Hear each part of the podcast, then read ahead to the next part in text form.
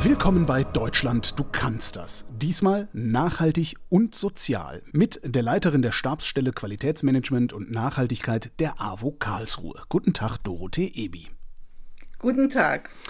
Nachhaltig und sozial. Ich kenne reichlich Politiker und Politikerinnen, die daraus einen Gegensatz machen würden. Ist das überhaupt einer? Also in meinen Augen ist es keiner, weil sich der Begriff Nachhaltigkeit ja aus verschiedenen Bausteinen zusammensetzt. Man spricht dann ja von der einen Seite von der ökonomischen Nachhaltigkeit, von der sozialen Nachhaltigkeit und auch von der ökologischen Nachhaltigkeit.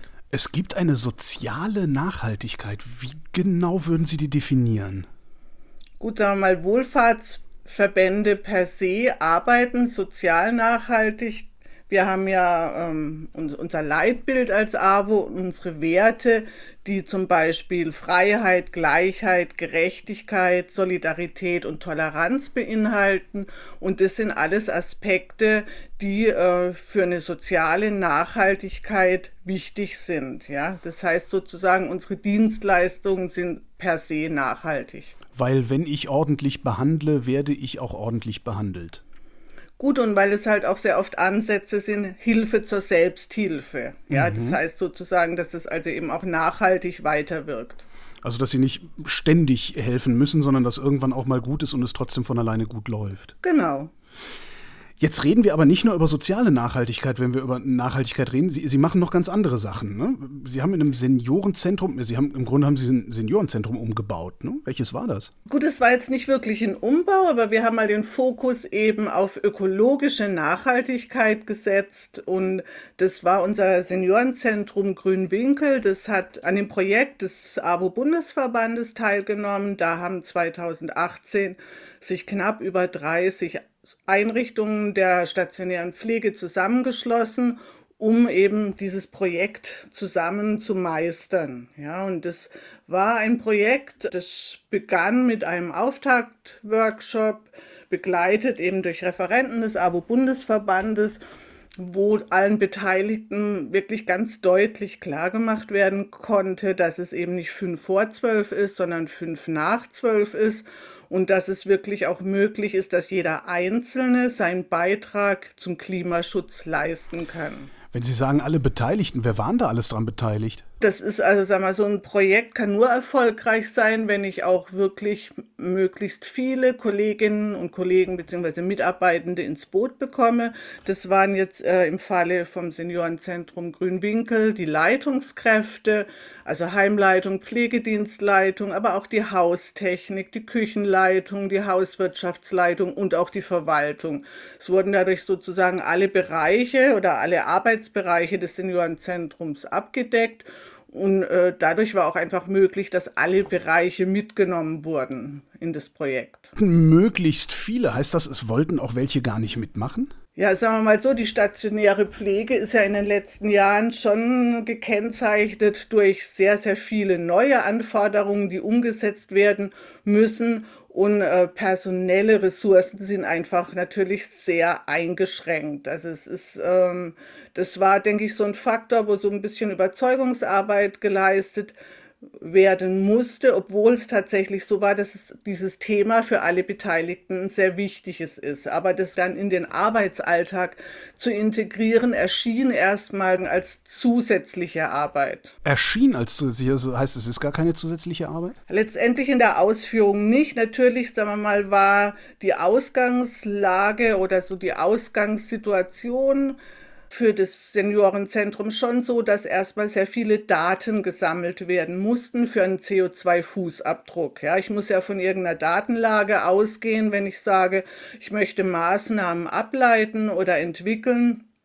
Und da haben wir aber äh, bei der AWO auch so aus anderen Bereichen Unterstützung angeboten, eben meine Kollegin und ich im Bereich Qualitätsmanagement und Nachhaltigkeit haben unterstützt, diese Daten zusammenzutragen, aber viele Daten konnten auch tatsächlich dann nur in dem Seniorenzentrum gesammelt werden. Es wurde dann sozusagen die Daten für ein Jahr erfasst das hat sich teilweise zusammengesetzt aus Abrechnungen, Strom, Heizung, diese Kosten, aber es wurden eben auch Daten erfasst, zum Beispiel zur Verpflegung. Ja, und da war es dann schon relativ aufwendig, auch für die Küchenleitung, einfach mal zu gucken, okay, durchschnittlich, wie viel äh, Prozent wird von uns regional, saisonal oder in Bioqualität angeboten an Verpflegung, wie hoch ist der Convenience-Anteil, wie hoch ist der Anteil an Tiefkühlkost, wie viel Lieferungen haben wir pro Woche, also wie viel Fleisch wird pro Woche den Bewohnern angeboten, also alle diese Aspekte, die dann zu einem CO2-Fußabdruck führen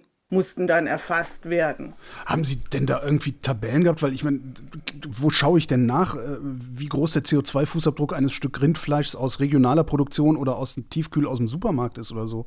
Im Rahmen des Projekts wurde der CO2-Fußabdruck von Via Bono ausgewertet. Das heißt, unsere Aufgabe war es eigentlich nur, die Rohdaten da einzuspeichern. Also wir verbrauchen heißt, so und so viel Fleisch und ja, diese genau. Firma hat dann, okay. Ja, Genau.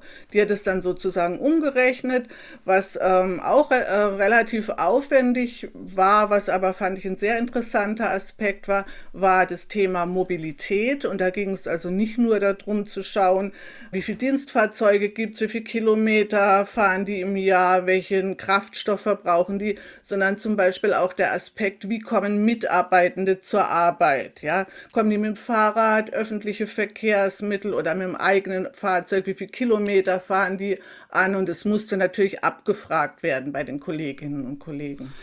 Über wie viele Mitarbeitende reden wir hier eigentlich? Also es sind ungefähr 70 Mitarbeitende beschäftigt im Seniorenzentrum Grünwinkel. Und die haben Sie alle einzeln sozusagen durchleuchtet in Bezug auf das Seniorenzentrum. Wie lange haben Sie daran gearbeitet, diese Daten zusammenzutragen? Also bezüglich der Mobilität äh, konnten die sich über Listen eintragen, sagen wir mal, äh, bis alle Daten zusammengetragen waren. Dann gab es natürlich auch noch ein paar Plausibilitätsrückfragen. Würde ich mal sagen, haben wir dafür schon sechs Wochen benötigt. Natürlich haben wir da nicht permanent dran gearbeitet, sondern es war dann halt die Abfrage, bis dann die Daten kamen. Aber ich denke, in einem Zeitraum von sechs Wochen konnten wir die Dateneingabe abschließen. Die Firma, die Sie da nennen, das ist eine äh, Firma, die Zertifizierung für Nachhaltigkeit äh, vergibt und sowas, ne? Also wir äh, haben mit der Firma im Moment, also nur zu tun im Bereich der C des CO2-Fußabdrucks. Das mhm. haben wir ja jetzt sozusagen für das Seniorenzentrum Grünwinkel gemacht im Rahmen des Projekts Klimafreundlich Pflegen, haben das jetzt aber auch für eine unserer Kindertagesstätten durchgeführt. Ach, das auch noch. Ach Gott, bleiben, bleiben wir erstmal im Seniorenzentrum. Sie haben gesagt, Sie haben geguckt, wie ist, wie ist in einzelnen Bereichen der CO2-Fußabdruck, welche Maßnahmen müssen wir entwickeln, äh, beziehungsweise lassen sich daraus ableiten. Welche Maßnahmen haben Sie entwickelt? Also vielleicht muss man da sogar noch so einen Schritt zurückgehen und sagen, äh, dass äh, uns jetzt erstmal sozusagen an dem CO2-Fußabdruck unheimlich überrascht hat, dass der anders ausgefallen ist, als wir gedacht haben. Also man bekommt dann eben mit diesem CO2-Fußabdruck einen Benchmark, wo man einfach auch sieht, wo steht das Haus oder wo steht es im Vergleich zu den anderen Projektteilnehmern. Und da war das Seniorenzentrum Grünwinkel immer besser als der Durchschnitt, aber in der Regel so ein bisschen schlechter als der Toprunner. Aber was wirklich ganz, ganz erstaunlich war, dass dann festgestellt wurde, dass die Verpflegung zu 50 Prozent Verursacher des CO2-Ausstoßes ist. Boah. Und es hätte tatsächlich auch niemand erwartet. Also ich habe eigentlich gedacht, hey, da kommt jetzt Heizung ja. oder Strom. Ja. Und es war tatsächlich die Verpflegung. Haben Sie denn da was dran ändern können dann? Ja, ja, das konnten wir. Also ich muss auch wirklich sagen, das ist äh, klimafreundlich pflegen ist ein, wirklich so ein tolles Projekt, weil es tatsächlich also es gab dann einen Workshop, nachdem der CO2-Fußabdruck erstellt worden war. Und wir saßen dann eben zusammen mit den Leitungskräften und haben festgestellt, ah ja, hier haben wir Verbesserungspotenzial, da haben wir Verbesserungspotenzial. Und plötzlich haben alle Kolleginnen und Kollegen ein Bündel an Ideen auf den Tisch gelegt, wo ich wirklich äh, auch so das Gefühl hatte, im Rahmen dieser Datenerfassung sind da schon Prozesse in Gang gekommen. Ja, dass jemand, ohne dass er eigentlich wusste, ob es da Verbesserungspotenzial gibt, schon überlegt hat, was könnten wir denn da verändern, was für Stellschrauben haben wir denn da. Und im Bereich Verpflegung hatte der Küchenleiter mit seinen Kolleginnen und Kollegen da schon wirklich tolle Ideen entwickelt. Also ein Faktor war der Fleischanteil, war, hat dann auch tatsächlich im Rahmen des CO2-Fußabdrucks festgestellt, dass die, also die Menge an Fleisch, die angeboten wurde pro Woche, pro Bewohner, den empfohlenen Wert der Deutschen Gesellschaft für Ernährung deutlich überschritten hat. Also es wurde eigentlich vorher zu viel Fleisch angeboten. Das war ein Aspekt, wo man dann gesagt hat, okay, man hat zwar eine vegetarische Menülinie und es gibt äh, in dem Seniorenzentrum zweimal in der Woche Fisch, aber die Fleischportionen oder die Fleischmenge pro Woche wurde dann entsprechend eben dieser Empfehlung für, äh, der Deutschen Gesellschaft für Ernährung reduziert. Aber dann sind zusätzlich einfach, ähm, hat sich das Projekt das hat richtig so Fahrt aufgenommen in der Küche. Man kam dann gleich zu dem Schluss, okay, Convenience, wir wollen das nicht. Ja, wir wollen wirklich wieder viel, noch mehr frisch kochen als vorher. Es wurden Arbeitsabläufe umgestellt. Es wurden Marmeladen frisch gekocht. Die Marmeladen wurden dann in schöne Gläser gefüllt, sodass es auch so ein anderes optisches Bild gab beim Frühstücksbuffet. Es wurde, wurden Kuchen selber gebacken. Also es hat dann eine unheimliche Dynamik bekommen, das Projekt. Das ist ganz was Tolles. Okay, das ist aber auch gleichzeitig wesentlich mehr Aufwand. Ich könnte mir jetzt sehr gut vorstellen, dass da alle schön mitgemacht haben, aber nach vier Wochen hat man sich dann doch wieder auf die alten Gewohnheiten eingerüttelt. Oder ist tatsächlich diese Motivation oben geblieben? Also die Motivation ist oben geblieben, weil es natürlich auch, sagen wir mal, für die Mitarbeitenden der Küche wieder so, weil wir kochen richtig. Ja. ja. Ja. ja, also oder es ist äh, auch erwünscht, dass ich hier Input gebe oder Ideen platziere. Also das ist sehr hoch geblieben, die Motivation. Ja. Um wie viel konnten Sie denn dann allein bei der Verpflegung den CO2-Fußabdruck verbessern? Man muss jetzt so sagen, nach äh, 2018 hat das Projekt begonnen, 2020 gab es eine Evaluation der ähm, erfassten Daten, also zumindest in den Bereichen, wo Maßnahmen ergriffen wurden. Und wir haben jetzt tatsächlich 300 Kilo CO2 pro Bewohner pro Jahr einsparen können, wobei man schon dazu sagen muss, dass einige der Maßnahmen, die für 2020 geplant wurden, Corona-bedingt also verschoben werden mussten. Das hatte jetzt nichts mit der Verpflegung zu tun, aber wir hatten auch noch, äh, noch andere Aspekte, wo Handwerker ins Haus hätten kommen müssen oder wo auch Investitionen notwendig gewesen wären, die jetzt einfach auch Corona-bedingt verschoben werden mussten. 300 Kilo pro Bewohner, Bewohnerin. Wie, viel, wie viele Menschen wohnen bei Ihnen? So um die 60 Bewohnerinnen und Bewohner. Okay, das sind 3 mal 6 sind 18. Äh 18.000 Kilo, also 18 Tonnen CO2 eingespart, nur bei der Verpflegung. Ja, nur bei der Verpflegung. Und an den anderen Bereichen? Im Bereich Mobilität konnten wir auch Maßnahmen umsetzen. Zum Beispiel haben wir eine Art Fahrradleasing, also so ein Jobrad angeboten. Jetzt nicht nur für die Mitarbeitenden des Seniorenzentrums Grünwinkel, sondern für die Allmitarbeitenden der AWO Karlsruhe was wir an Maßnahmen so im Bereich Heizung und Strom eingeplant hatten, das waren eben diese Aspekte, die jetzt erstmal zurückgestellt werden mussten. Dann ähm, hatte die Verwaltung, also natürlich äh, ist ja auch immer so Papier, äh, verwendet man Recyclingpapier, wie viel druckt man, wie viel druckt man nicht, druckt man es doppelseitig, druckt man es schwarz-weiß oder farbig. Und ähm, die Verwaltung hat da auch sehr schnell reagiert und hat mittlerweile ein beinahe papierloses Büro. Das kann ich ja kaum glauben. Doch, das geht. ich glaube, begonnen hat es tatsächlich damit, dass so der, der Vor, die Voreinstellung doppelseitig und schwarz-weiß war, aber letztendlich kann man wirklich viel auch elektronisch abspeichern, ohne dass man das ausdruckt. Klar. Haben Sie da auch nochmal einzelne Werte oder sind diese 300 Kilo pro Jahr pro Person? Die sind zusammengefasst. Das ist komplettes äh, Projekt ja. äh, klimafreundlich pflegen, kann 300 Kilo pro Jahr. Das kann mit Sicherheit mehr, aber wie gesagt, eben, wir wollten noch äh, eine, eine, neue Heizungspumpe eingebaut, einbauen, dann Umstellung auf LED, dann war ein Angebot für eine Photovoltaikanlage, dann auch Umstellung des Dienstfahrzeugs auf ein ähm, Elektroauto. Es waren noch diverse andere Ideen, aber also wie gesagt, die werden jetzt nachgeschoben, die sind jetzt äh, nicht, äh, wurden jetzt nicht gecancelt. Aber das wird einfach dauern. Zum Beispiel smarte Heizthermostate. Also da gab es einige Ideen auch aus der Haustechnik, wirklich tolle Ideen. Und die werden wir jetzt in den nächsten ein, zwei Jahren umsetzen und können dann mit Sicherheit, sagen wir speziell jetzt zum Beispiel für den Bereich Heizung oder den Bereich Strom, kann ich ja auch über meine Jahresverbräuche, kriege ich da ja auch Zahlen raus und kann die, äh, kann die Verbesserungen auswerten. Dass bei Ihren Mitarbeiterinnen und Mitarbeitern diese Ideen gut angekommen sind, haben Sie schon gesagt. Aber wie ist denn das eigentlich bei den Bewohnerinnen und Bewohnern angekommen? Auf einmal ist nicht mehr genug Fleisch auf der Speisekarte. Nee, also das. Ähm, Aufstand? wenn, wenn wir jetzt gesagt hätten, wir bieten nur noch vegetarisches Essen an, wäre das sicher, hätten, hätte es sicher einen Aufstand gegeben.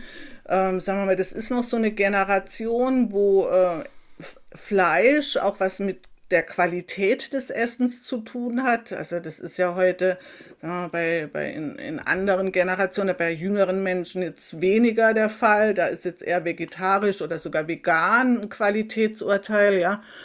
Insofern war von vornherein klar, dass wir ähm, äh, die, zwar die Fleischmenge reduzieren müssen, aber nicht äh, komplett auf vegetarisch umstellen. Also die Bewohner haben nach wie vor die Möglichkeit, Fleisch zu essen. Wenn es jetzt an einem Tag zum Beispiel kein Fleisch zum Mittagessen gibt, gibt es dann morgens oder abends eben Wurst. Das heißt, wenn jetzt jemand Fleisch essen möchte oder Wurst, dann kann er das tun. Aber letztendlich wurde die Menge pro, Mal, pro Mittagsmahlzeit einfach etwas reduziert. Und die Rückmeldungen waren durchweg positiv, einfach weil sich, weil diese Reduzierung der Convenience-Produkte, das sind einfach, das schmeckt man. Ja, ja klar. Und auch, sagen wir mal, die selbstgebackenen Kuchen und ähm, ja, äh, auch, sagen wir mal, Regionalität und Saisonalität war vorher schon gegeben, aber auch die Erhöhung des Bioanteils. Das waren alles Maßnahmen, die sehr positives Feedback gebracht haben. Das heißt, das Gesamtangebot war auf einmal ein wesentlich besseres, sodass das ja. eventuell etwas geringere Fleischangebot gar nicht mehr ins Gewicht gefallen ist. Genau. Und jetzt die Kita. Sie haben gesagt, Sie haben das ganze Ding auch an der Kita gemacht. Was haben Sie da getan? In der Kita Mikado ist eine unserer Kita-Tagesstätten. Wir haben also insgesamt 18 Stück. Haben wir auch begonnen mit dem CO2-Fußabdruck und haben da auch ähnliche Daten erfasst. Dort wurden eben Stromheizung, Verpflegen, Mobilität und eben auch Verbrauchsmaterialien wie Küchenrolle, Papier und so weiter erfasst. Und auch da fand ich aber sehr, sehr interessant, weil das ist ja eine komplett andere Form der Verpflegung. Die Kita bereitet sozusagen das Frühstück und den Nachmittagsimbiss in der Einrichtung zu. Also es sind kalte Mahlzeiten und die warme Mittagsmahlzeit, die kommt von unserer Großküche Avocado und wird angeliefert. Also das ist so ein komplett anderes Konzept wie jetzt in einem Seniorenzentrum, wo direkt äh, vor Ort gekocht wird. Aber auch bei der Kita war es so, dass ähm, die Verpflegung zu 50 Prozent tatsächlich verantwortlich war für den CO2-Ausstoß. Haben Sie das da dann auch gedrückt bekommen in der Kita? Also der ist jetzt ganz frisch, der CO2-Fußabdruck. Ähm, wir haben das jetzt gerade erst vor, würde ich sagen, vor zwei Monaten im Team mal vorgestellt und auch diskutiert, wie wir das drücken können. Es gibt ähm, also unsere Großküche oder Avocado, bietet natürlich auch immer eine vegetarische Menülinie an. Und die Kita wählt halt und die kann dann halt wählen, ähm, dass sie zum Beispiel auch sagt, wir bieten nur vegetarisch an oder wir bieten Mischkost oder Fleisch reduziert an. Es kommt dann immer darauf an, ob ich zweimal in der Woche Fleisch oder weniger oder mehr. Und da kamen wir dann in die Diskussion, ob wir nicht einfach sagen, wir sind jetzt eine vegetarische Kita. Bei uns gibt es mittags vegetarisches Essen. Und da kamen dann auch so Argumente, ob das jetzt äh, eine ausreichende Ernährung ist oder wie die Eltern darauf reagieren. Da müssen wir jetzt, denke ich mal, auch die Eltern mit ins Boot nehmen, weil es natürlich, die Kinder essen ja nicht nur in, die, in der Kita, die essen ja auch zu Hause, ja. Also wie da so die Haltung der Eltern ist, um die einfach da so mit ins Boot zu nehmen. Haben Sie eigentlich bei dieser Großküche, also Avocado, haben Sie da auch schon mal äh, geguckt oder angeregt, angefragt? Weil das wäre ja dann nochmal eine schöne Herausforderung. Das ist natürlich jetzt auch so ein Prozess, der sich bei uns, der bei uns in Gang gesetzt wurde. Und jetzt äh, ganz aktuell ist es tatsächlich so, dass unsere Kü Küche bei Avocado äh, eine Fortbildung machen werden, wo es tatsächlich darum geht, vegetarisch und vegan kochen. Weil vegetarisch kochen heißt ja nicht, ich lasse jetzt einfach mal das Fleisch weg, sondern das, äh, ja, das, das bedeutet ja auch mehr, wenn ich eine vollwertige Mahlzeit äh, produzieren oder herstellen muss. Und da gehen wir jetzt einfach den Weg, auch das fachliche Know-how zu Avocado zu bringen und ich denke auch dann, wenn man dann so parallel mit den Kita-Eltern das kommuniziert und gemeinsam mit den Mitarbeitern und Leitungen, dass wir da zu einem wirklich ja, guten Prozedere kommen, um auch so das, also den CO2-Fußabdruck, der in allen unseren Kitas ähnlich sein wird im Bereich Verpflegung, da zu verbessern. Die Erfahrung aus dem Seniorenzentrum übertragen Sie gerade auf eine Kita, übertragen Sie gerade auf Ihre Großküche. Das heißt doch eigentlich, dass das in die gesamte AWO übertragbar wäre, oder? Es gibt äh, mit Sicherheit aus jeder Betrachtung von jeder Einrichtung Maßnahmen oder Erkenntnisse, die für andere Einrichtungen relevant sind. Für die ambulante Pflege kann ich sagen, okay, E-Mobilität, ja, das haben wir jetzt bei in klimafreundlich Pflegen festgestellt, ist ein ganz wichtiger Faktor, wäre für die ambulante Pflege zum Beispiel äh, eine gute Maßnahme. Wir haben aber noch, sagen wir mal, zu diesem CO2-Abdruck noch ein ganz so niederschwelliges Instrument, das wir einsetzen, das heißt Eco-Mapping. Das Eco-Mapping ist im Prinzip also ich brauche einen Gebäudeplan, da kann ich, was weiß ich, den Flucht- und Rettungsplan nehmen, mache eine Kopie davon und mit diesem Plan gehe ich dann am besten eben mit Kolleginnen und Kollegen durch die Einrichtungen und habe sozusagen wie so eine grüne Brille auf oder so eine Öko-Brille und halte dann auf diesem Plan fest, wenn mir Dinge auffallen. Was weiß ich, so also, einfach Verglasung hier, da steht die Tür immer offen. ja, also mein, so ein, sobald es dann bauliche Sachen, da muss man natürlich immer unterscheiden, ist es eine Liegenschaft, die uns gehört oder haben wir das nur gemietet? Also da gibt es natürlich auch äh, Beschränkungen. Ja, aber es ist ja auch so, dass ähm, ein Großteil an CO2-Einsparung tatsächlich auch durch Verhaltensänderungen ermöglicht wird. Ich gehe da zum Beispiel durch die Einrichtung und sehe, die Heizung ist an und das Fenster ist auf Kippe. Oder das Büro ist gar nicht besetzt, aber trotzdem ist alles auf Standby. Oder der Müll ist nicht richtig getrennt. Oder es ist ein Lagerraum und das ähm, Licht ist an. Ja, weil es von außen gar nicht klar ist, also dass jemand das Licht angelassen hat. Also da gibt es schon auch sehr ganz einfache Instrumente, die aber auch das Bewusstsein schärfen von den Kolleginnen und Kollegen und die ähm, ja da einfach ähm, auf, auf jede Art der Einrichtung anzuwenden sind. Was wir auch letztes Jahr hatten, war ein Treffen von interessierten Kolleginnen und Kollegen aus einmal der unserer gemeinnützigen GmbH, aber auch Jugendwerk, Verein oder aus der Stiftung. Also das war quasi offen für alle an dem Thema Nachhaltigkeit Interessierte. Und äh, das war dann so ein Format, wo wir einfach mal so sozusagen, ich sage mal in Anführungszeichen, Ideen sammeln konnten oder Visionen uns überlegen konnten oder gemeinsam in dieser Gruppe, wo dann ähm, sehr, sehr interessante Ideen gekommen sind, die jetzt auch an die Geschäftsleitung weitergegeben wurden, wo einfach ähm, ja so eine Partizipation möglich gemacht wurde, weil ich fand es jetzt schon auch in dem Projekt Klimafreundlich Pflegen wirklich toll, welche, welcher Ideenreichtum und welche Fachkompetenz da zum Teil da ist, äh, wenn es um ökologische Nachhaltigkeit geht. Und dann wirklich zu schaffen, das in den Arbeitsalltag zu integrieren, ich finde, das ist, ähm, ja, ist toll. Worüber wir noch gar nicht gesprochen haben, ist, haben Sie jetzt höhere Kosten oder hat das Ganze sogar Geld gespart? Also letztendlich ist es natürlich so, dass jetzt, wenn es, wenn jetzt die Heizungspumpe getauscht wird, kostet es erstmal Geld. In der Regel ist es aber natürlich so, dass ähm, durch einen verringerten CO2-Ausstoß, oder sprich verringerte Energiekosten, auch Geld eingespart wird.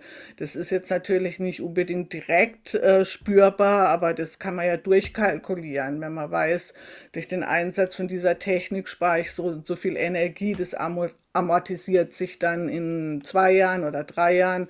Wir hatten auch letztes Jahr ein Energieaudit, also wir sind aufgrund der Anzahl der Mitarbeitenden Energieaudit pflichtig. Und da gab es auch diverse Vorschläge, wo dann, äh, aus denen man dann ableiten konnte, wann haben die sich amortisiert. Also erstmal natürlich sind Kosten da und es sind auch gewisse personelle Ressourcen erforderlich, aber ähm, ich denke einfach, dass, ähm, das sind wir als AWO, da tragen wir auch eine Verantwortung. Ja, dass wir tatsächlich ökologisch nachhaltig handeln. Das sind wir, denke ich, den folgenden Generationen schuldig und ja, finde einfach, ähm, da muss, muss sich jedes Unternehmen, muss sich dieser Verantwortung stellen, in meinen Augen.